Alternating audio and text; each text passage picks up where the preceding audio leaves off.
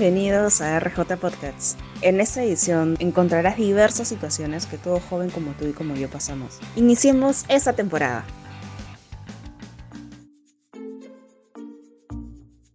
Recuerdo que una vez un maestro nos preguntó, ¿qué es lo más valioso que tienes hoy? E instantáneamente mi mente se fue hacia la familia, la salud, el dinero o alguna posesión. Al terminar, el maestro nos responde, tu tiempo, algo tan cierto porque dependiendo dónde invirtamos nuestro tiempo es lo que vamos a cosechar, lo que vamos a obtener. Y por ejemplo, pensando en una relación de padre e hijo, ¿qué crees que sea más importante?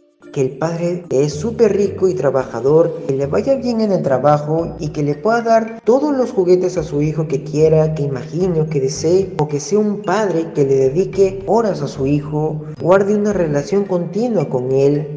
¿Qué es lo que realmente va a impactar más en su vida? ¿Qué es lo que realmente le va a dar una identidad? Hoy vivimos en un mundo en el cual constantemente hay tantas cosas que están intentando robar nuestro tiempo. No sé si te pasa, pero parece tan cortas las horas del día y siempre nos falta por hacer más. Y vivimos en un constante decidir. ¿Qué voy a hacer con el tiempo que me ha sido el día de hoy? ¿Qué voy a hacer con cada una de las horas que por gracia nos han sido dadas? Y sabes, en el activismo en el que hoy en día estamos metidos, en especial los jóvenes, nos priva de invertir lo más valioso que tenemos para conocer a aquel que tiene el valor supremo por sobre todas las cosas y que conjunto a él, todas las cosas y todo el tiempo dedicado va a ser organizado como añadidura. La Biblia nos dice, muchos son los planes en el corazón del hombre, mas el consejo del Señor permanecerá.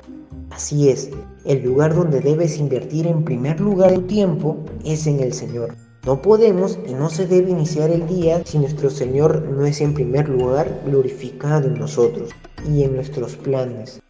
El Señor manda que te esfuerces como Moisés, como Josué o como mismo Pablo y que lleves una organización de tu tiempo, una responsabilidad de cumplir las metas que tengas en el tiempo óptimo y hacerlas porque te agradan. Esfuérzate, esfuérzate por alcanzar tus metas. Organízate con ayuda de las cosas que tengas y haz todo con buena actitud, como si fuera como para el Señor. Tenemos planes todos en todos lados, pero el Señor tiene el tiempo y el plan perfecto para ti si confías en totalidad en Él. Sigue avanzando, sigue esforzándote porque el Señor te manda que te esfuerces y seas valiente en todo momento y en todo instante. Cuídate mucho. Bendiciones. Sabemos que esta reflexión ha sido de bendición para tu vida.